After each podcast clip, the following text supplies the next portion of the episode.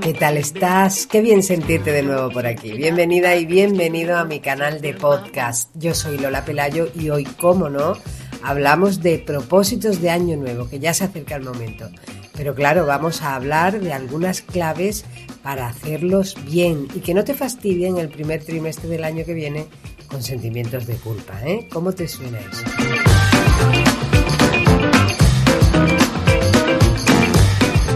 Antes de empezar a reflexionar sobre esos propósitos que te rondan la cabeza, quiero darte las gracias por haber vuelto a este podcast o por haber aterrizado aquí de nuevas. Y te invito a seguirme en las redes y a pasarte por mi web, lolapelayo.es. También te invito, ya que estamos, a que me mandes alguna señal de que estás ahí, un mensajito, un comentario, una sugerencia. Estoy deseando saber de ti. Ese será mi propósito de año nuevo, meditado y consciente. Escucharos más y mejor. ¿Cuáles son tus propósitos? Venga, vamos al lío. ¿Cómo hacer propósitos de año nuevo emocionalmente inteligentes?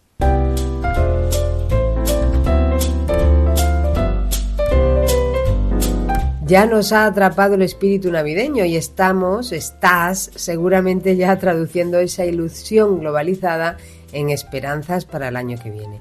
Y si tu año ha sido bueno, pues deseas que el año que viene sea igual o mejor. Y si tu año ha sido malo, pues deseas que el karma lo compense con otro lleno de alegrías. La Navidad se cuela por todos los rincones, los anuncios de la tele, las películas, los actos sociales, todos esos actos sociales, los reencuentros, la decoración de casa, la de la oficina, la ambientación musical de las tiendas, las luces de la calle, las luces de casa, ay, ay, la luz, que ahora sí que nos acordamos de apagar el árbol de Navidad, ¿eh? Todos los años esperamos con impaciencia y con ilusión el año que empieza. Así que vamos a ver cómo ponérnoslo muy fácil para cuidar de nuestra energía vital con propósitos sanos, llenos de sentido común y, como no, de inteligencia emocional. Está a punto de comenzar la cuenta atrás de 2023. Lo notamos porque se empiezan a acumular decenas, cientos de resúmenes del año en televisión, en las redes sociales, en nuestras conversaciones. Es otro añito que seguramente no ha tenido desperdicio, desde luego no lo ha tenido a nivel social, que si guerras, que si atentados, que si luchas políticas de alto voltaje, que si crisis sociales. Madre mía, a veces me encantaría hacer lo que dijo el inigualable Groucho Marx, aquello de para en el mundo que yo me bajo, pues eso. Y si algo nos da un poco de luz en todo esto es sin duda la esperanza, ¿no? Sobre todo la esperanza de los inevitables propósitos de Año Nuevo, esos que nos proponemos pensando que cuando cambia el año cambian también, como por arte de magia, todas las cosas que no nos gustan. Pero no es así, ¿verdad? Sé que lo sabes y sé también que te fastidia un poco que te lo diga, que sí. Pero quiero que recuerdes que cambiar, si lo que quieres es cambiar de verdad o cambiar lo que te rodea, que eso requiere un poco o un mucho de tu esfuerzo vital. Así que tocan dos cosas fundamentales para elaborar unos buenos propósitos de año nuevo. Uno es marcar bien dónde está tu ámbito de influencia, que no todo depende exclusivamente de ti. Y dos, medir bien tus fuerzas en eso que te propones. Ahí están dos claves para garantizar el éxito y dos pruebas de tu inteligencia emocional. Así que mide cuánto puedes influir en eso que te propones, eso lo primero, y cuáles son tus circunstancias para conseguir eso que te propones. Y no me malinterpretes ni te agarres a un clavo ardiendo para dejar de proponerte cosas, ¿eh?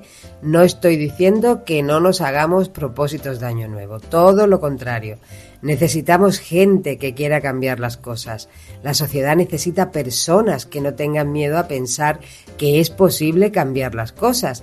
Y justo por eso es importante que esa energía vital esté protegida por el sentido común y el autoconocimiento. Porque lo que caracteriza a la gente inteligente de verdad es su capacidad para proponerse cambios y cumplirlos, no abandonarlos en febrero o marzo. ¿Lo pillas? Así que lo que digo es que formules tus propósitos de año nuevo así como te acabo de decir, desde el sentido común, que es el menos común de los sentidos, desgraciadamente, y desde el autoconocimiento, que es eso de saber medir muy bien tus fortalezas y también tus limitaciones. Eso es inteligencia emocional.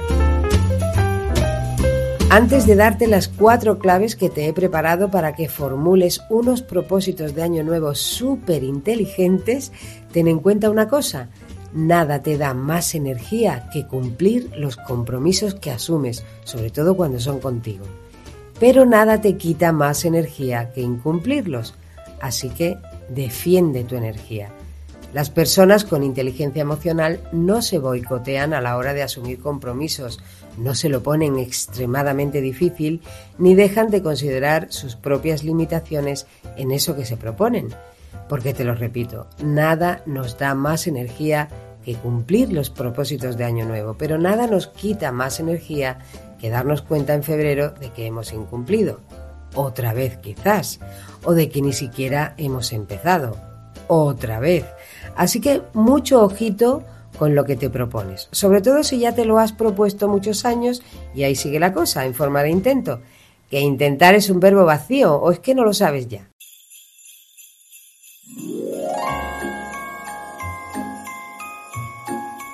El año que empieza no va a ser fácil ni difícil, va a ser todo fácil y difícil porque va a ser otro.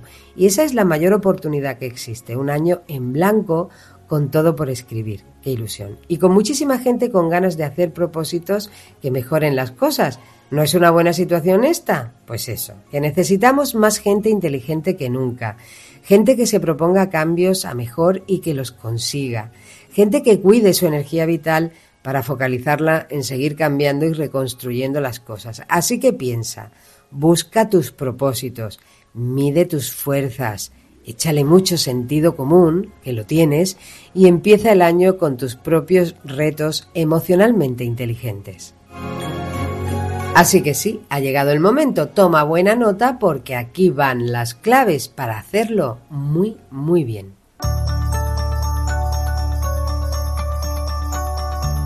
Si te fijas, los propósitos de Año Nuevo se parecen peligrosamente a los deseos tienen ese halo místico que provoca el cambio de dígito en el calendario, como si en un segundo con la última campanada todo fuera a ser distinto, así, como por arte de magia.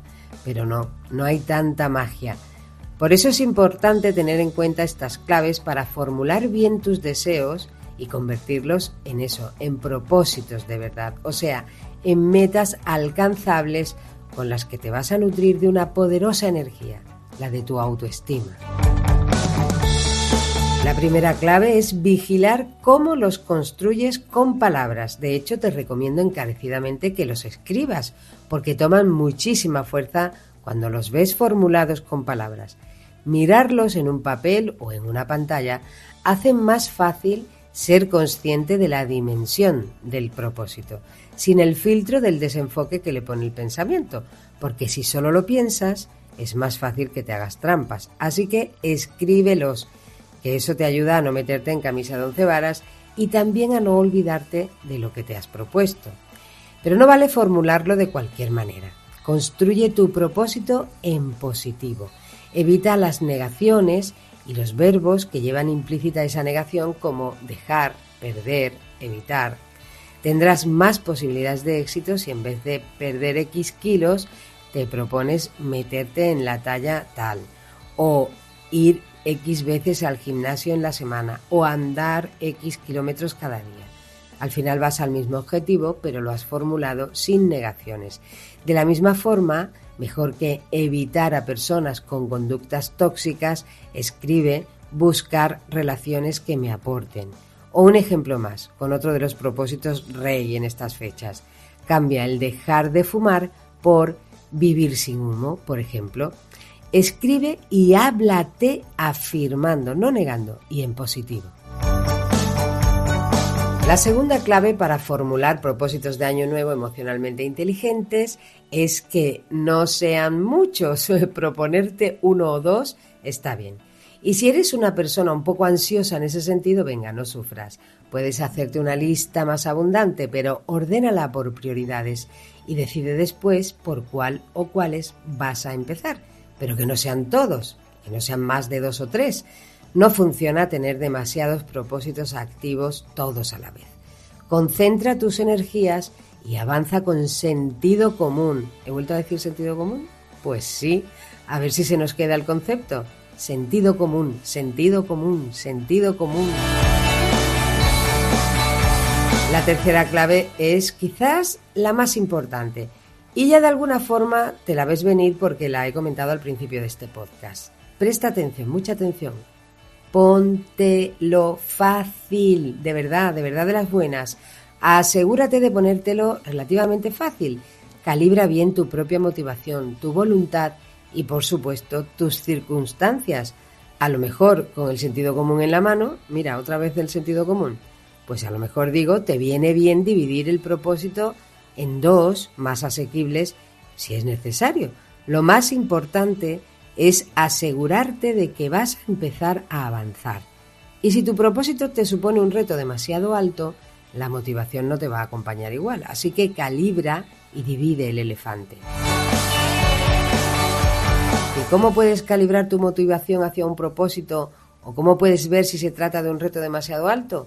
Pues mira, funciona muy bien hacerle muchas preguntas a eso que te acabas de proponer. ¿Qué vas a necesitar? ¿Cómo sabrás que estás avanzando? O sea, ¿cómo lo vas a medir? ¿Quién te puede ayudar? ¿Dónde y cómo se notará que estás avanzando hacia ese reto o ese deseo? ¿Dónde y cómo se notará que lo estás cumpliendo? ¿Qué oirás de tu gente cercana cuando lo consigas? ¿Qué verás mientras los cumples?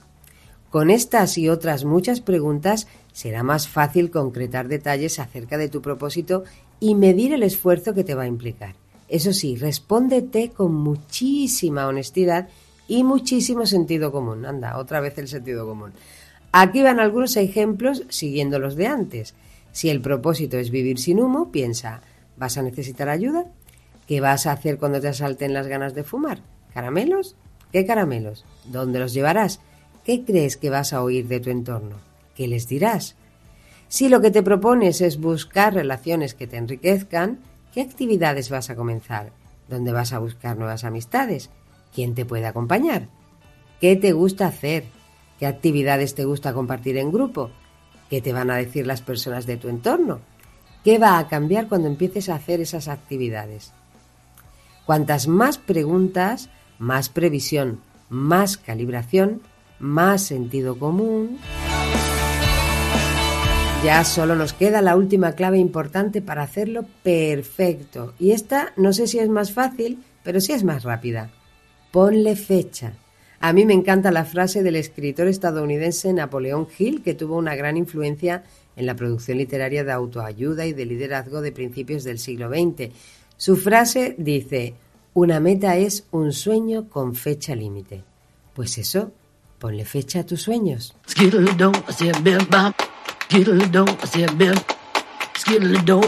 Sea cual sea el propósito con el que te comprometes en este nuevo año, e incluso si no te comprometes con ninguno, por favor, ten en cuenta lo más importante. Lo primero es cuidarte tú para poder cuidar de las demás personas. Este mantra de vida es el que diferencia a la gente inteligente como tú. Ah, y por supuesto, feliz Navidad y feliz año.